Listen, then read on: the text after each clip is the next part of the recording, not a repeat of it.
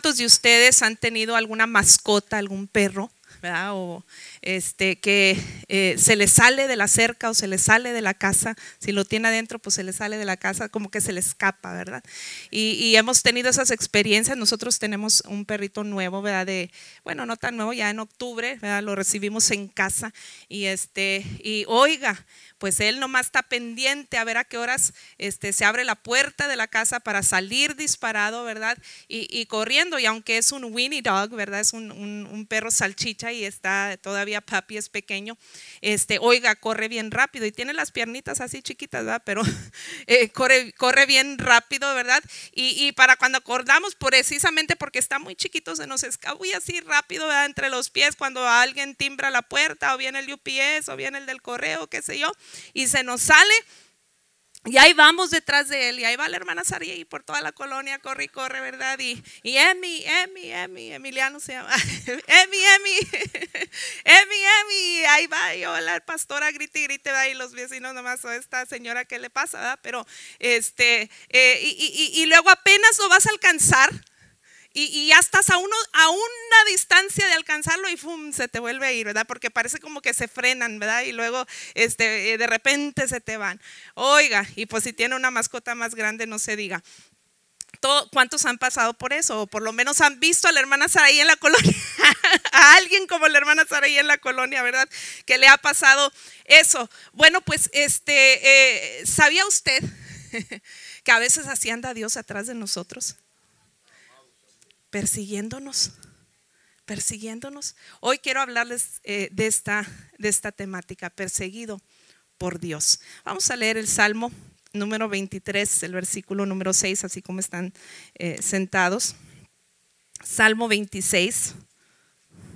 Si de alguna manera visualizamos eso, la imagen de cuando andamos detrás de la mascota, este, eso nos va a ayudar a entender y captar la idea de lo que Dios está hablándonos el día, el día de hoy. El Salmo 23, el versículo número 6, la primera parte dice, ciertamente tu bondad y tu amor inagotable me seguirán todos los días de mi vida. Estoy leyendo la nueva versión internacional. Ciertamente tu bondad y tu amor inagotable me seguirán todos los días de mi vida.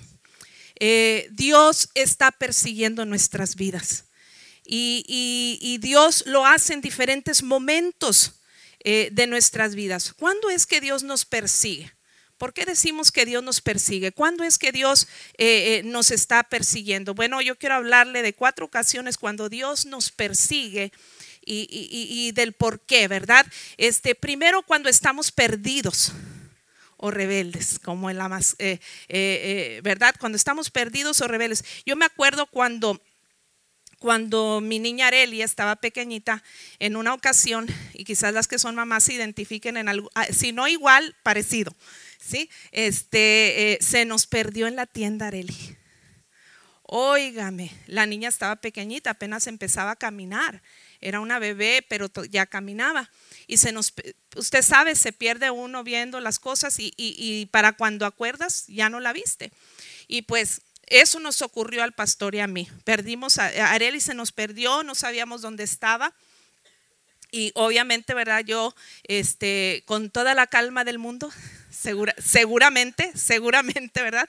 La, la pastora Saraí empezó a gritar, Areli, Areli, Areli, ¿dónde estás? Y, y, y, se perdió mi niña y a todo mundo poniendo alrededor a buscar. Yo sentía que, que, que la puerta de la salida de la tienda estaba a millas y millas de distancia. Yo quería correr y volar y brincar y saltar a todo mundo y todas las cosas y todos los aparadores y todo. Quería saltar a estar en la puerta porque que si alguien se me la, eh, se, se, la robó y se la va a llevar y yo necesito estar a la puerta y yo sentía que, que era una eternidad para cuando yo llegaba la puerta o avisar para que anunciaran en la bocina y, todo ello. Y estábamos desesperados buscando.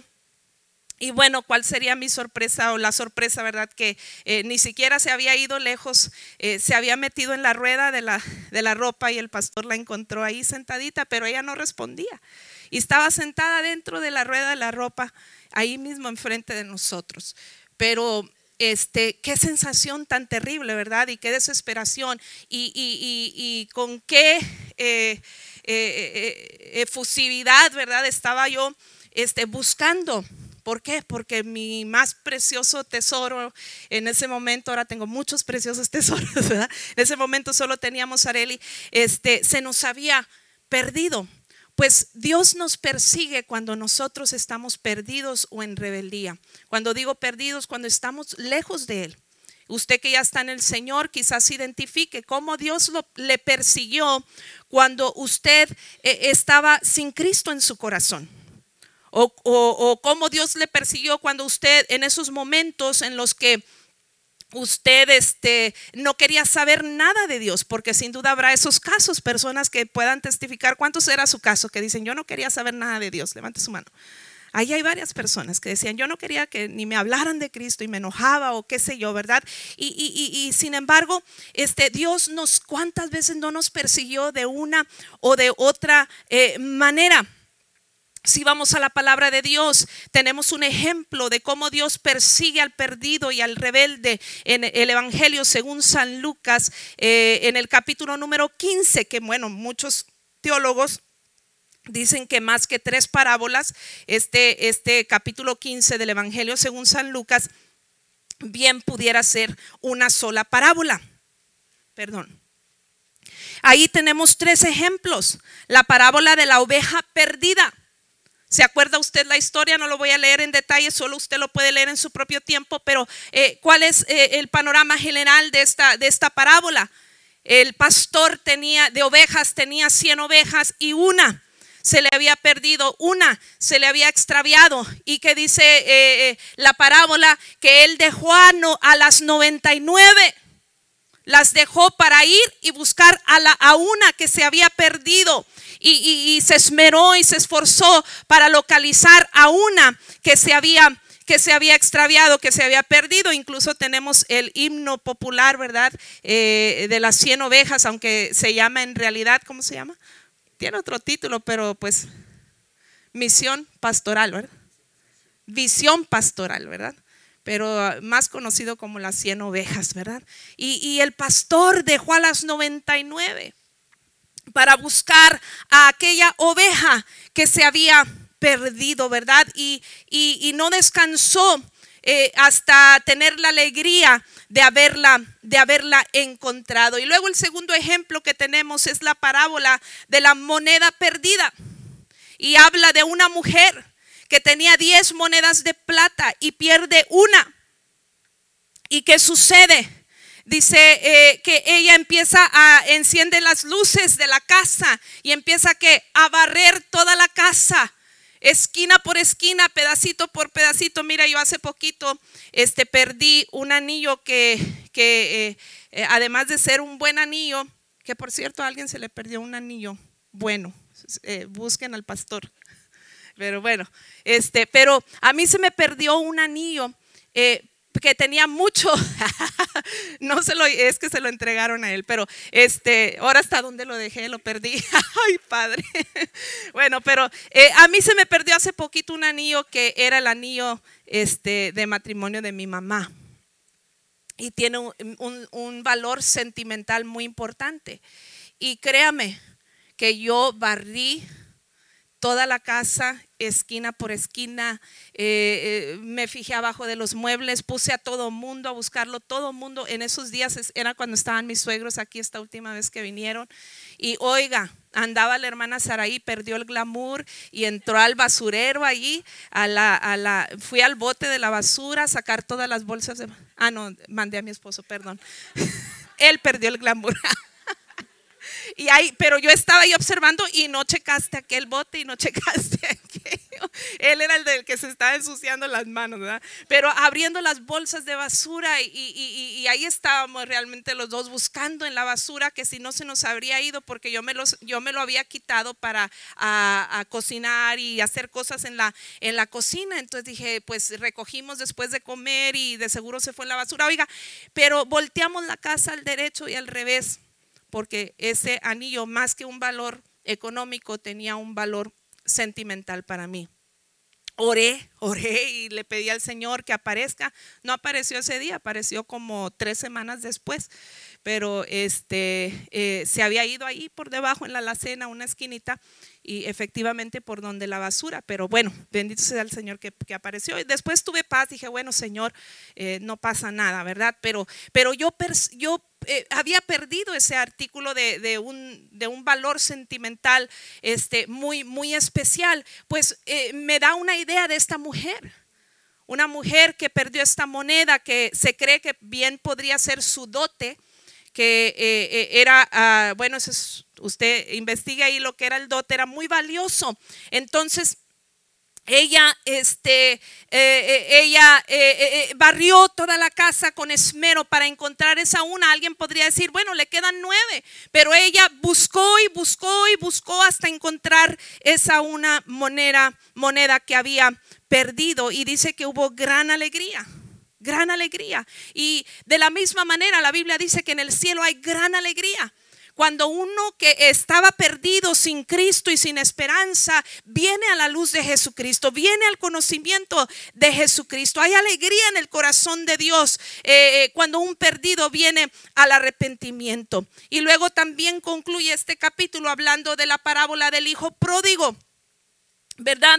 Eh, un padre que insistentemente, ¿verdad? Eh, trata de retener a su hijo, pero él en su rebeldía decide salir de la casa y llevarse la herencia, le pide la herencia al padre, aun cuando el padre todavía vivía, este, y, y despilfarra el dinero este, vive en los placeres mundanales y usted conoce la historia, ¿verdad? Lo pierde todo, termina fracasado, termina en, en los chiqueros comiendo del alimento de los marranos o de los puercos y entonces, este, fracasado, este, eh, eh, ¿verdad? Eh, él regresa a su casa y el, el padre hace fiesta porque el hijo que estaba perdido se había encontrado.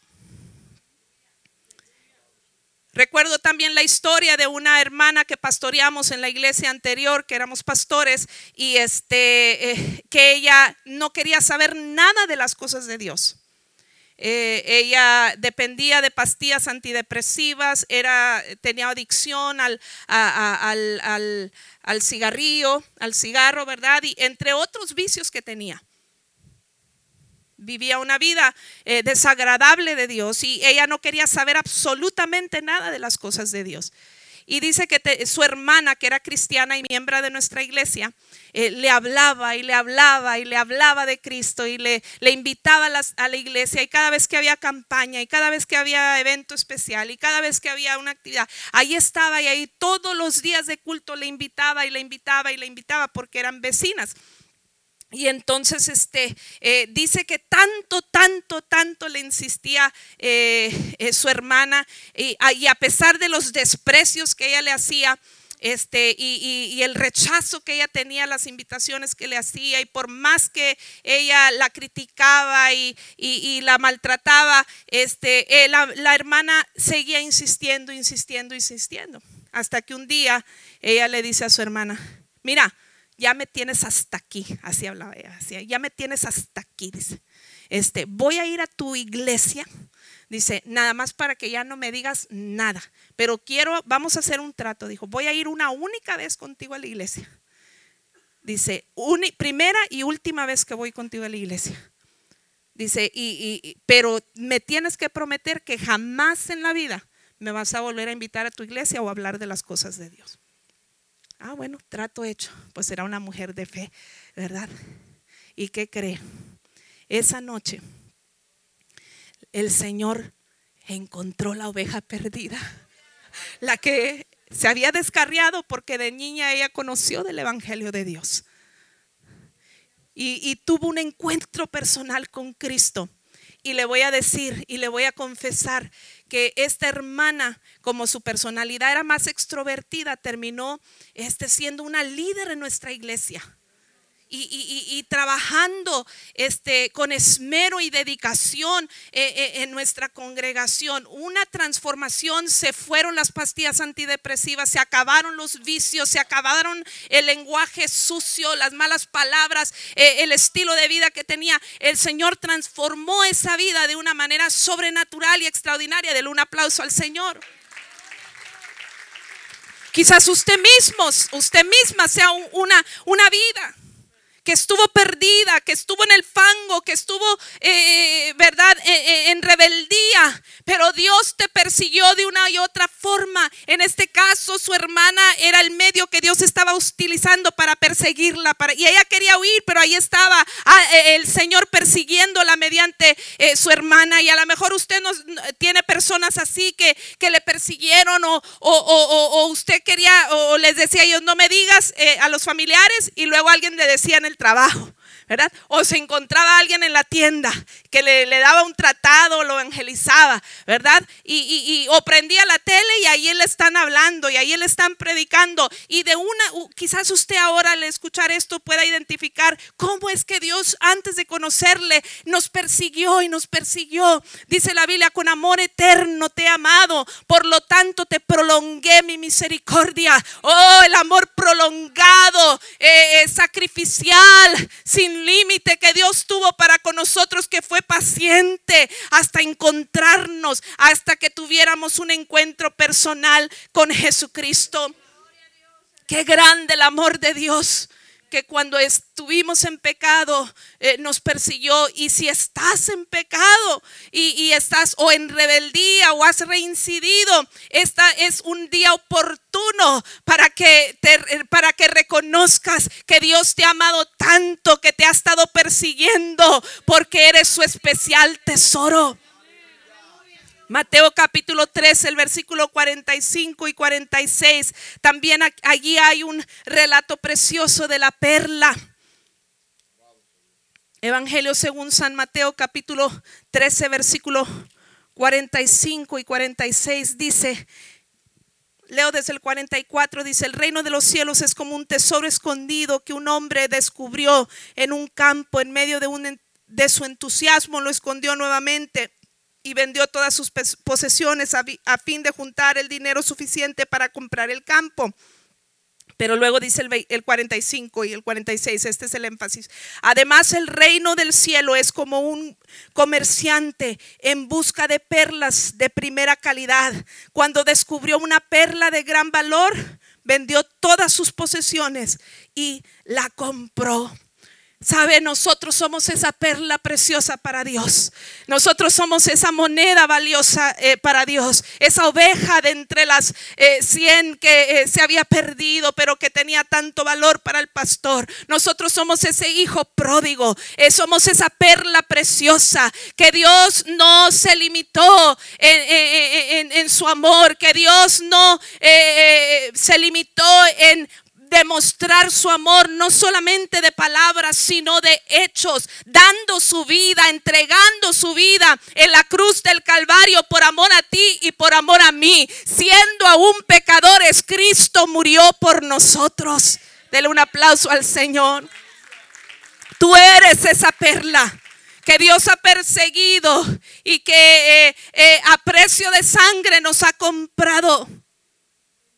Ahora, el que eh, eh, busca perlas, no es como los de ahora, que ahora tienen todos los equipos y, ahora hay hasta donde se reproducen en, en, lugares formales, ¿verdad? Las perlas donde ya no tienen que ir a, buscarlas en el mar, pero en aquel entonces había eh, el que buscaba una perla preciosa, arriesgaba literalmente su propia vida porque tenía que ir a lo más profundo de la mar y tenía que eh, bucear, ¿verdad? Tenía que, que, que entrar dentro del agua, no había los equipos que había ahora. Y, imagínense esa, o, esa imagen, ¿verdad? Dios persiguiéndonos y, yendo hasta donde estábamos nosotros, eh, bajándose a nuestro nivel, como aquella mujer adúltera que Él se bajó al nivel eh, de ella para, para demostrarle su gracia, su perdón que se bajó a, tierra y que escribió en tierra por amor a ella, para, para mostrarle eh, su gracia. Imagínese eso, eso éramos tú y yo, Dios persiguiéndonos hasta donde estábamos, hablándonos. Escuché el testimonio una vez de, de un borracho que hasta en la cantina eh, otro borracho que no estaba ni siquiera en sus cinco sentidos le empezó a evangelizar porque el borracho había sido cristiano. Y Dios, eso es Dios persiguiendo al ser humano, yendo hasta donde tú estás. ¿Cómo es que Dios llegó a ti? De una u otra manera, Dios llegó a nuestras vidas cómo no hemos de alabarle, cómo no hemos de bendecir su nombre, cómo no hemos de eh, declarar lo que eh, dijo el salmista, eh, ¿verdad? Cuando leíamos al principio. ¿Verdad? En el Salmo número 23, lo luego leo nuevamente, ciertamente tu bondad y tu amor inagotable me seguirán todos los días de mi vida. Dele un aplauso al Señor. Cuando estás perdido o en rebeldía, eh, hay que ver cómo es Dios persiguiéndonos y corresponderle. El Salmo 139, cómo debemos corresponder, porque hay gente que Dios lo está persiguiendo, persiguiendo, y qué triste, ¿verdad? Que, que huimos y huimos, ¿verdad? Este, y, no nos dejamos amar, ¿verdad? Por este amor tan grande. Eh, pero el Salmo 139 dice, oh Señor, has examinado mi corazón, sabes todo acerca de mí, sabes mi, eh, cuando me siento y cuando me levanto, conoces mis pensamientos, aun cuando me encuentro lejos, me ves cuando viajo y cuando descanso en casa, sabes todo lo que hago, sabes lo que voy a decir, incluso antes de lo, de que digas, de, que lo digas, Señor, vas delante y detrás y pones tu mano de bendición sobre mi, mi, cabeza. Semejante conocimiento es demasiado maravilloso para mí. Es tan elevado que no puedo entenderlo. Pero mire, ¿cuál debe de ser nuestra reacción? Dice el salmista en el mismo Salmo, versículo 23. Examíname, oh Dios, y conoce mi corazón. Pruébame y conoce los pensamientos que me inquietan. Señálame cualquier cosa que en mí que te ofenda y guíame por el camino de la vida eterna. Que no seamos como los que no corresponden al amor de Dios, sino que nosotros sí correspondamos al amor de Dios y nos deleitemos en el hecho de que Él nos amó tanto que nos persiguió hasta venir rendidos a sus pies. Y si Dios te está persiguiendo, ya no eh, huyas más. Dios te, eh, ¿por qué no humillarnos y decirle, Señor, examíname y perdóname si te he fallado, si te he ofendido? Vamos a corresponder a tan grande amor de Dios que nos persigue. Dios nos persigue cuando sufrimos también. A veces hay momentos de sufrimiento. Cuando pensamos en alguien que sufrió en la Biblia, ¿en quién pensamos? ¿En quién piensa usted cuando piensa en alguien que sufrió en la Biblia? Job, ¿verdad? Job o Pablo, el apóstol Pablo son personajes que son los que mayor, pero normalmente la primera persona que pensamos en los personajes bíblicos cuando eh, hablamos de, sufrimiento es Job. Job fue un hombre que sufrió eh, eh, grandes cuestiones y en otro tiempo hablaríamos eh, en su totalidad sobre Job, pero no me voy a detener mucho, solamente eh, eh, si usted puede leer el libro de Job en su propio tiempo, hágalo, ¿verdad? Un hombre que lo tenía todo, que lo poseía todo y que, y, que amaba a Dios con todo su corazón y servía a Dios con todo su corazón, honraba a Dios y, y Dios era número uno en su vida, pero luego Satanás dijo, ah, porque le tienes todo, es que te sirve. ¿Verdad? Y dijo, pero déjame eh, quitarle las cosas y verás si no reniega de ti, verás si no te da la espalda. Básicamente es, eh, eh, es la escena, ¿verdad? De la historia en el libro de Job. Y, efectivamente, ¿verdad? Satanás empieza a, despojarlo, ¿verdad? de sus pertenencias, de sus riquezas, de sus, ¿verdad? pierde su, su, su ganado, pierde sus criados, pierde sus hijos, pierde toda su familia en un instante luego pierde su salud y está ahí este, eh, eh, todo enfermo, ¿verdad? Y luego pierde la esposa porque la esposa se le voltea y le dice, mejor reniega de tu Dios y muérete. Y, y lo pierde todo. Y luego de Pilón, en esa situación, cuando él tenía todo, tenía muchos amigos. Pero cuando lo pierde todo, los disque amigos venían a, decirle cosas como, ah, algo has de haber hecho para que estés en esa situación. Y que quiso como que empezar a convencerse, este, cosas buenas les pasan a cosas a personas buenas, pero cosas malas le pasan a personas malas.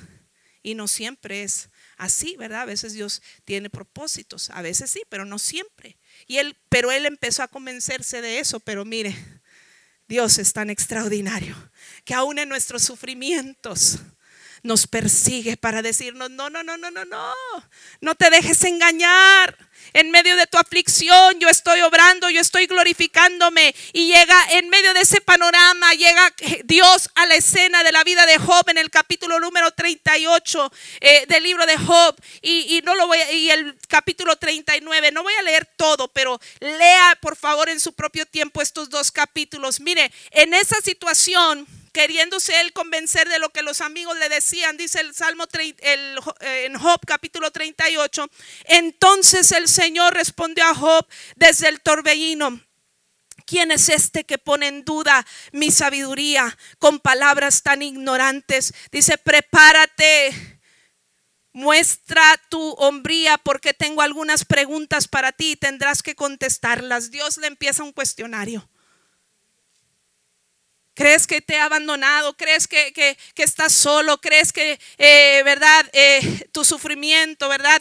Eh, ahí estás quizás sintiéndote una víctima por la cuestión y a veces preguntamos, ¿dónde estás Dios? ¿Y por qué a mí? ¿Por qué no a aquel? Y si yo tan bueno, yo tan buena que soy y no le hago mal a nadie. Y ahí estamos, ¿verdad? En el argumento con Dios. Pero en ese momento Dios aparece y le da un cuestionario para que él reflexione, dice el versículo número 4 ¿dónde estabas tú cuando puse los cimientos de la tierra? Dímelo, ya que sabes tanto. ¿Quién decidió sus dimensiones y extendió la cinta de medir?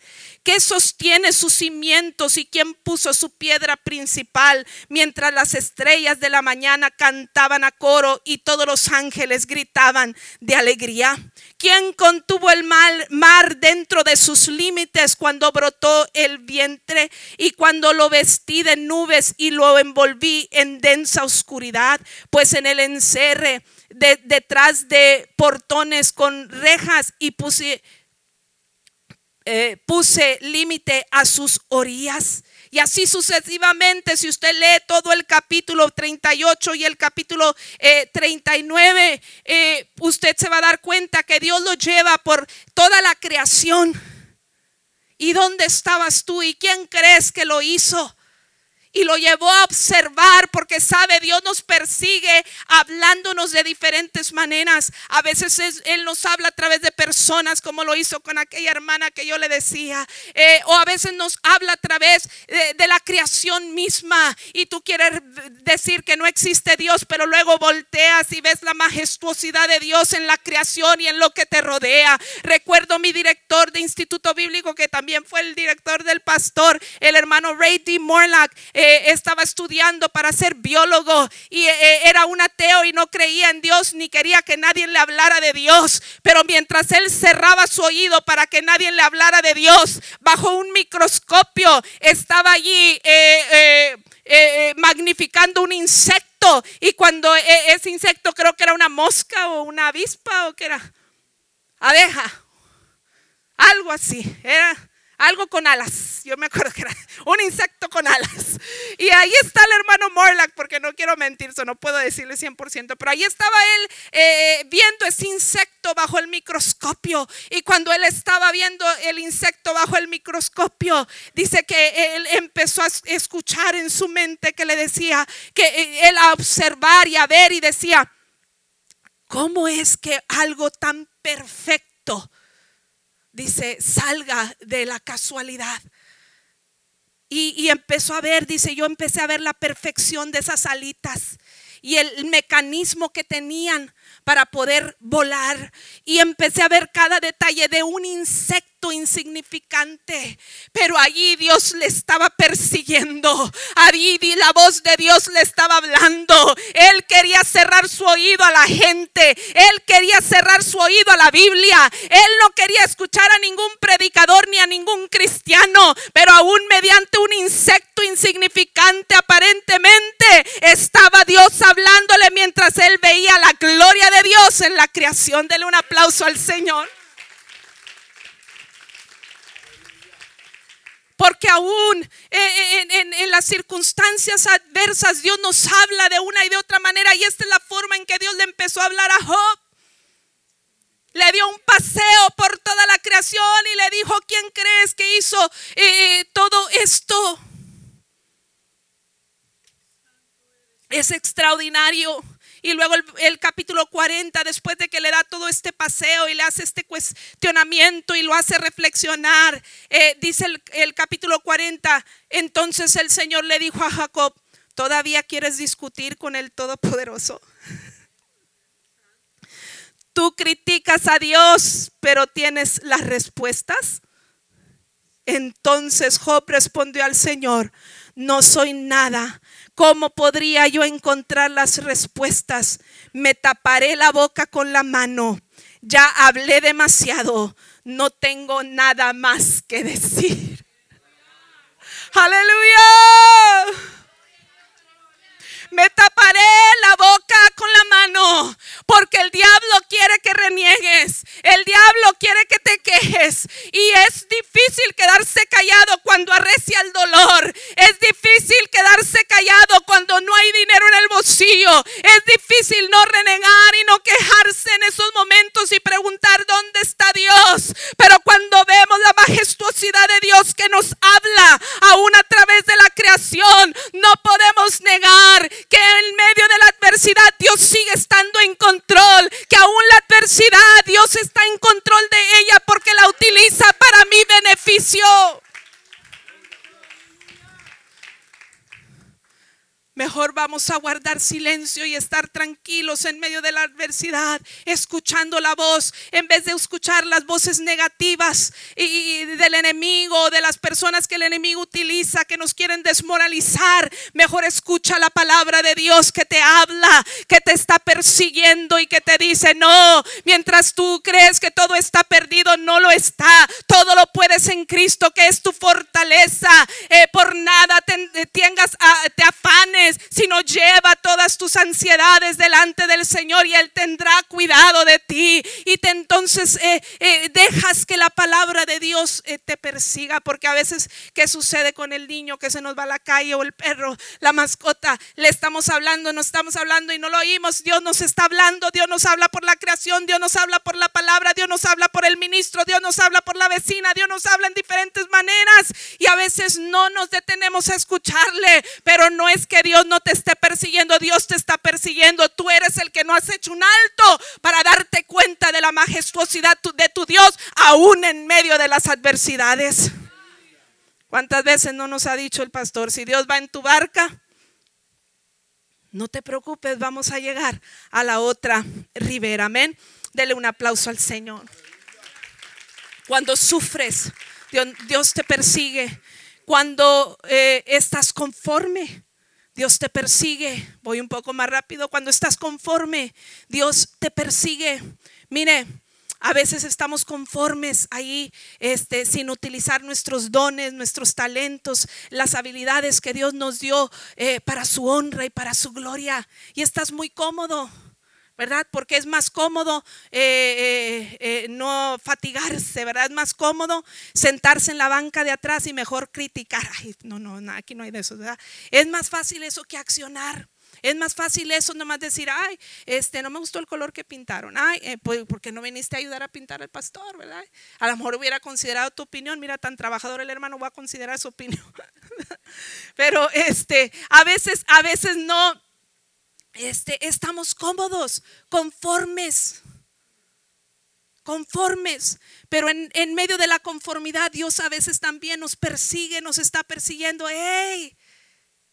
ya no estés allí. Te di dones, te di talentos. No son para que eh, no los utilices, son para que los utilices para mi honra y para mi gloria. Gedeón es un buen ejemplo en el capítulo 6 y el capítulo número 7 de jueces.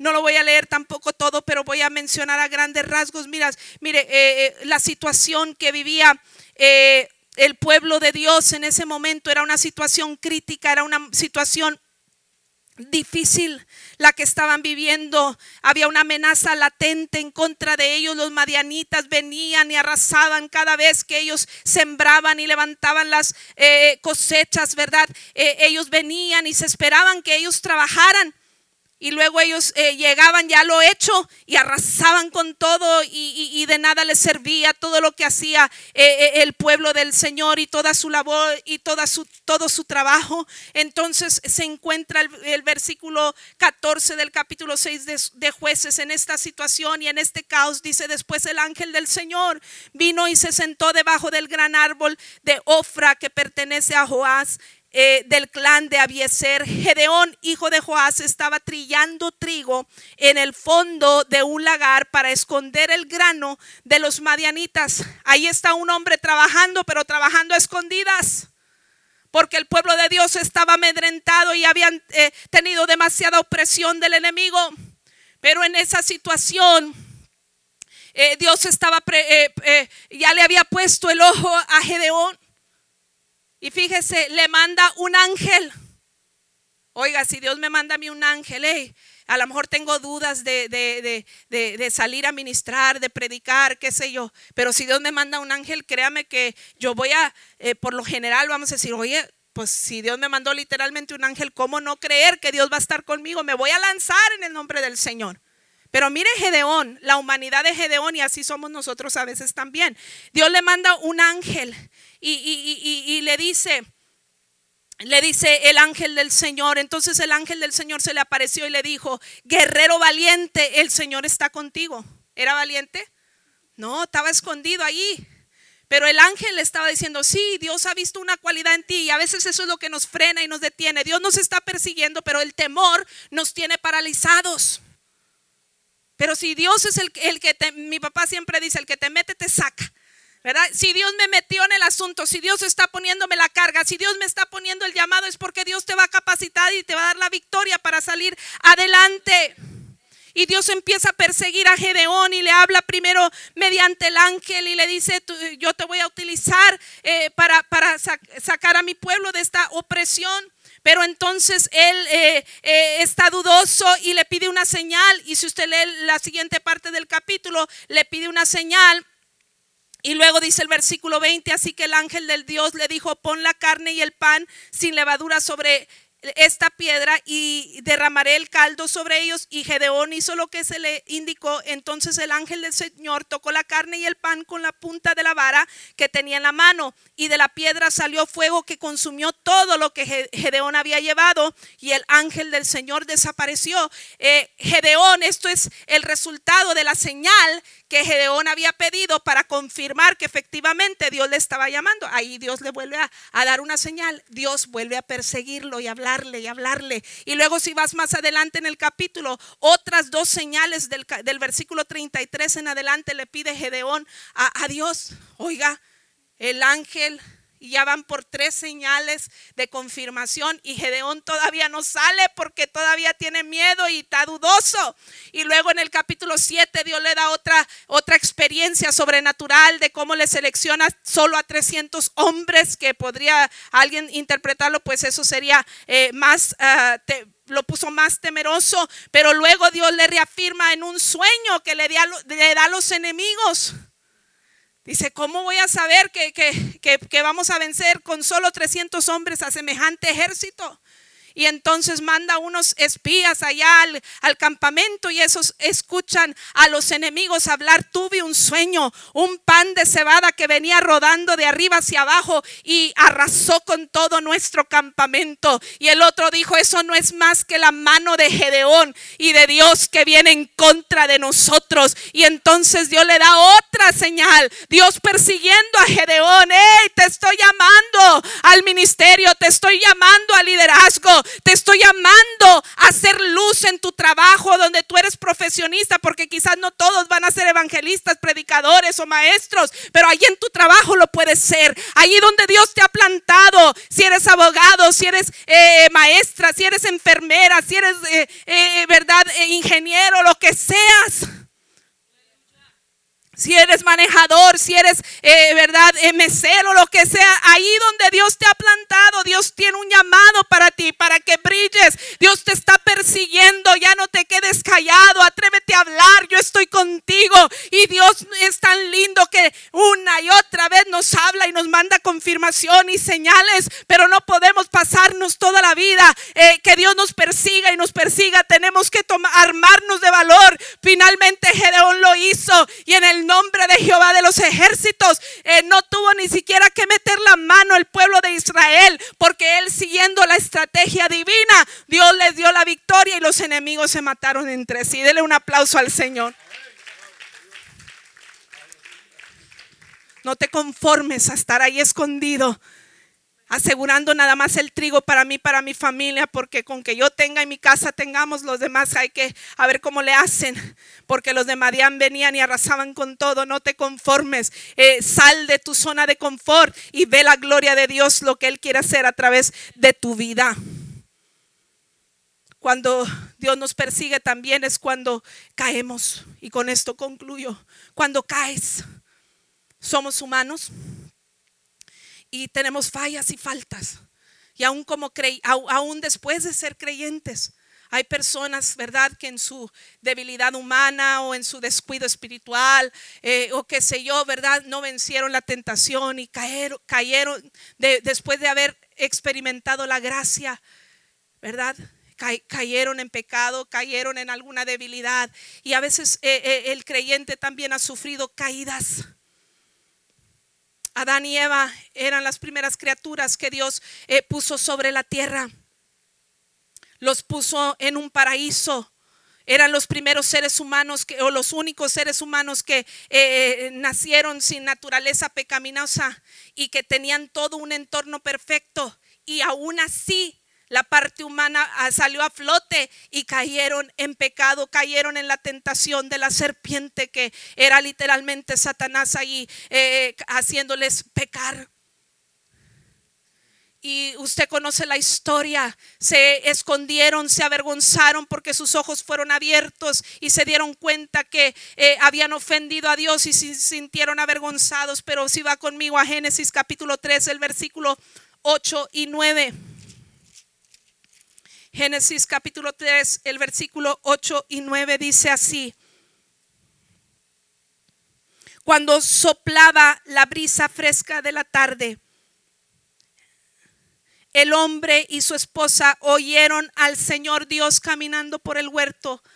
Así que se escondieron del Señor Dios entre los árboles. Entonces el Señor Dios llamó al hombre, ¿dónde estás? ¿Dónde estás? Dios le empieza a hablar, hey, Adán, Eva, ¿dónde están? Hey, ¿dónde están? ¿Dónde están? ¿Dónde están? Hey, por aquí, por allá. Y empieza Dios a perseguirlos. Empieza Dios a buscarlos eh, con ansias, porque aun cuando ellos eran los que habían ofendido a Dios, Qué grande el amor de Dios que nos persigue. Qué grande la gracia de Dios que es abundante para con nosotros. Qué grande es nuestro Dios que dice la Biblia, siete veces cae el justo, pero siete veces lo va a levantar Jehová. Y lo único que Dios nos pide es confiesa tu pecado delante de mí. Arrepiéntete de todo tu corazón y yo te hago una nueva criatura. De modo que si algún uno está en Cristo, nueva criatura es. Las cosas viejas pasan y he aquí todas son hechas nuevas. Dele un aplauso al Señor. Qué gloriosa imagen. Pensar que aún en mis debilidades, aún en los momentos cuando caigo, el Señor ahí está persiguiéndome. No tienes que quedarte allí. Yo quiero sacarte del lodo sanagoso, del pozo de la desesperación. Ahí estoy yo para asir tu mano y levantar de Jesús. Qué grande el amor de Dios.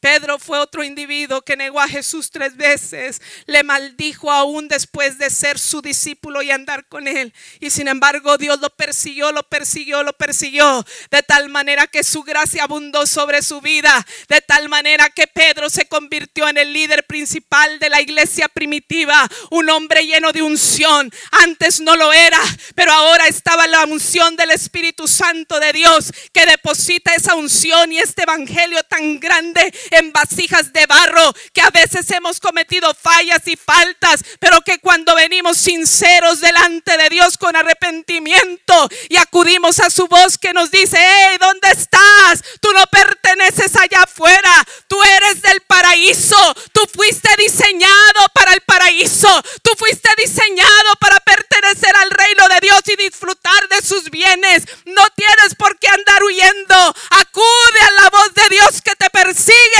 y Él te recibe con brazos abiertos.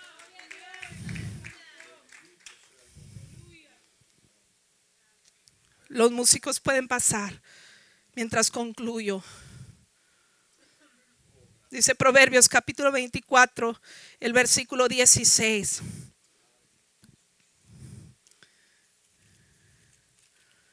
Proverbios 24, el capítulo 24, versículo 16 dice de la siguiente manera, los justos podrán tropezar siete veces, pero volverán a levantarse. Y es lo que mencionaba hace unos momentos, esta es otra versión, así es que no tenemos por qué amedrentarnos.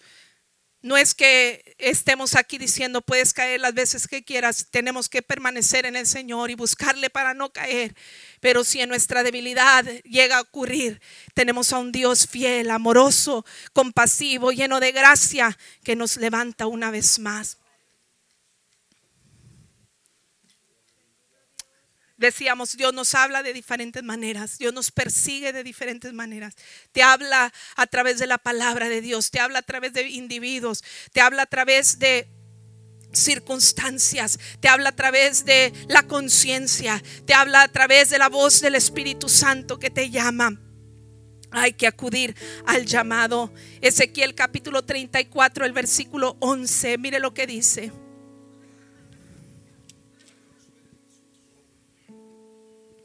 Esto dice el Señor soberano. ¿Cuántas son aquí ovejas de Dios? Mire lo que te dice Dios. Esto dice el Señor soberano. Yo mismo saldré a buscar a mis ovejas y las encontraré.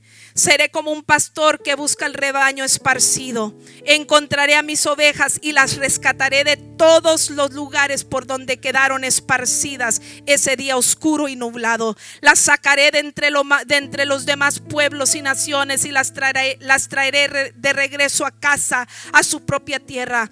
Las alimentaré en las montañas de Israel, junto a los ríos y en todos los lugares habitados. Así es, les daré buenos pastizales en las, en las altas colinas de Israel. Descansarán en lugares agradables y se alimentarán con los abundantes pastizales verdes de las colinas. Yo mismo cuidaré de mis ovejas y les daré un lugar para que se recuesten en paz, dice el Señor soberano. Buscaré a mis perdidas y las traeré sanas y salvas de regreso a casa. Vendaré a las débiles y fortaleceré a las débiles. Dele un aplauso al Señor por su promesa y por su palabra. Además, Él tiene un lugar reservado para nosotros después de esta tierra. Si acudimos a su voz que nos persigue, ¿cómo vamos a responder a la voz de Dios que nos persigue? ¿Cómo vamos a responder a la voz de Dios? Tenemos dos opciones o acudimos o, la rechazamos o la ignoramos. Herodes, eh, este malvado hombre, el, líder en, el tiempo de, la Biblia y del Nuevo Testamento y, en particular en la época de Juan el Bautista y de Jesús. Estaba eh, perplejo porque algunos decían sobre eh, Juan, ¿verdad? De que era otro Elías, etcétera, etcétera. y algunos decían es un profeta de los antiguos que ha resucitado y dijo Herodes, eh, ¿verdad? esto no es posible y mandó matar y decapitar a Juan. Fíjese lo que hizo él, este malvado hombre y corrupto, ¿verdad? Manda decapitar a Juan. Quizás pensaba que eliminando a Juan Dios no volvería a molestarlo, reprendiéndolo por sus conductas, pero no fue así. Tras la muerte de Juan vino Jesús, quien era una voz mucho mayor que la voz que clamaba en el desierto, que era Juan.